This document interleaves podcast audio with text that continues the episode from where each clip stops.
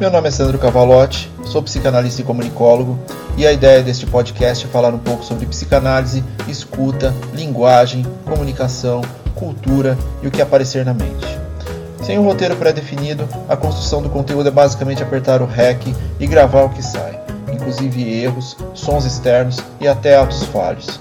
Nada de muita formalidade, sem pretensão nenhuma de qualquer coisa. Sejam bem-vindos.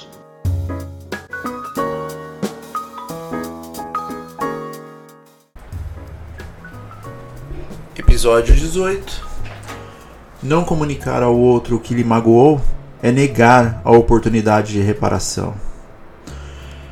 Essa reflexão ela foi baseada em um comentário num post de Instagram que dizia algo assim: Eu nunca quero magoar as pessoas. Até que um dia eu me magoei por permitir que fizessem mal a mim e me calei quando deveria ter exposto. Uma das situações mais difíceis que encontramos em clínica é quando há um entrave na comunicação seja ela com o parceiro, com amigos, na família ou no trabalho. Aquelas DRs intermináveis em que parece que há conteúdo a ser trabalhado quando, na verdade, há apenas mágoa, frustração e o sentimento de não ter se permitido. É um acúmulo de afetos que poderia ser útil, mas que dentro dessa DR ele realmente vai soar simplesmente como crítica, imperfeições, cobranças.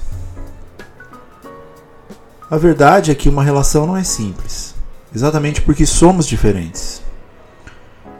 Dependendo de como se deu a construção da relação, fica uma sensação de opressor oprimido.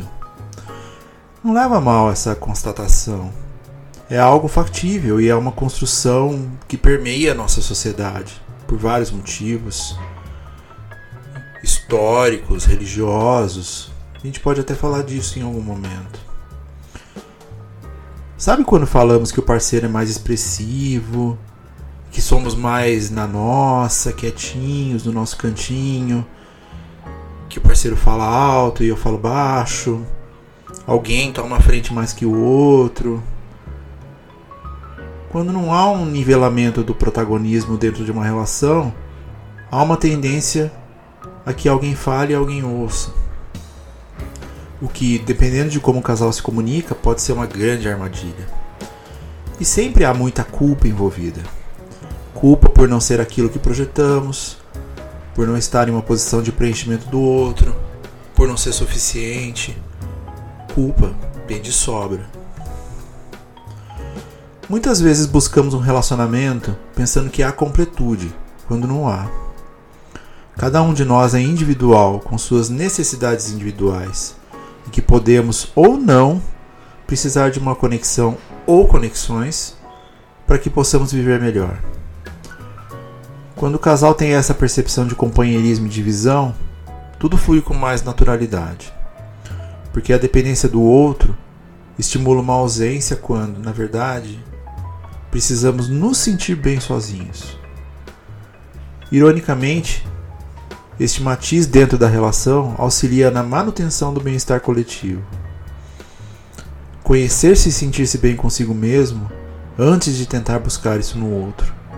E a comunicação evolui para uma busca baseada no desejo de cada um, focando em um aprendizado mútuo de descobrimento. Falar e escutar fazem parte de uma mesma necessidade inerente. Em primeira instância, o ato de falar parece simples, mas não é.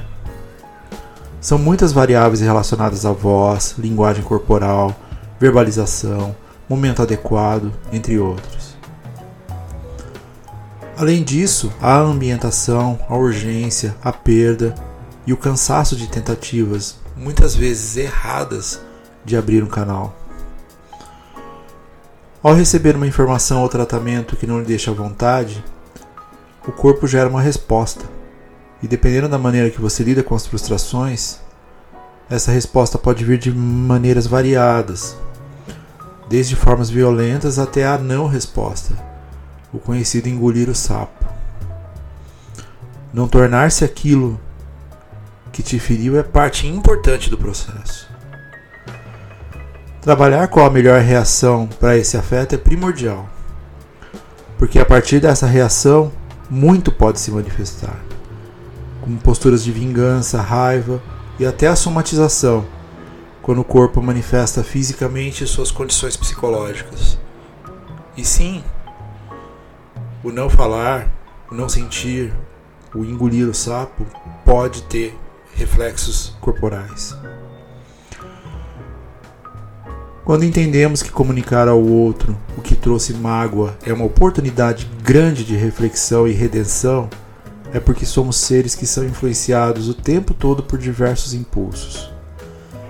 Quando não dizemos que estamos feridos e explicamos o motivo real de forma clara, calma, argumentativa, prevalece a raiva, a tristeza e a falta de companheirismo. Em um debate onde se impera a violência de todas as formas, física, emocional, psicológica, não há como trazer luz. O ponto inicial do processo de comunicação é conhecer-se, ter consciência de seus limites, de suas falhas e trabalhar a autocrítica. São elementos primordiais para que você possa expressar-se melhor. Além disso, o autoconhecimento ajuda você a valorizar-se para que você mesmo possa ser uma bússola das suas decisões. Encontrar a forma mais eficaz de comunicar é um processo difícil, mas transformador. Não só para quem está respirando fundo e dizendo o que sente, mas também para quem recebe a informação, que tem a oportunidade de refletir sobre suas ações e tornar-se, na maioria das vezes, uma pessoa melhor. Portanto, deixar de comunicar ao outro o que lhe magoou é realmente negar a oportunidade de reparação. Quem recebe a informação pode não gostar do que ouviu, e tudo bem. Quem diz apenas o que o outro quer ouvir não está auxiliando em nada, somente alimentando estruturas narcísicas.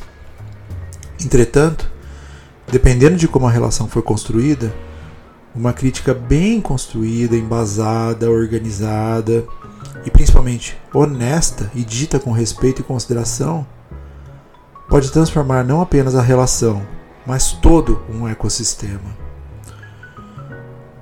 Para o bem ou para o mal do desejo.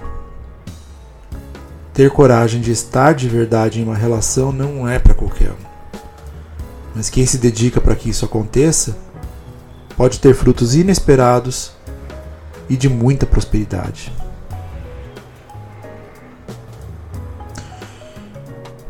O episódio de hoje foi desenvolvido ao som do disco Calma Karma, do amigo Daniel Zé.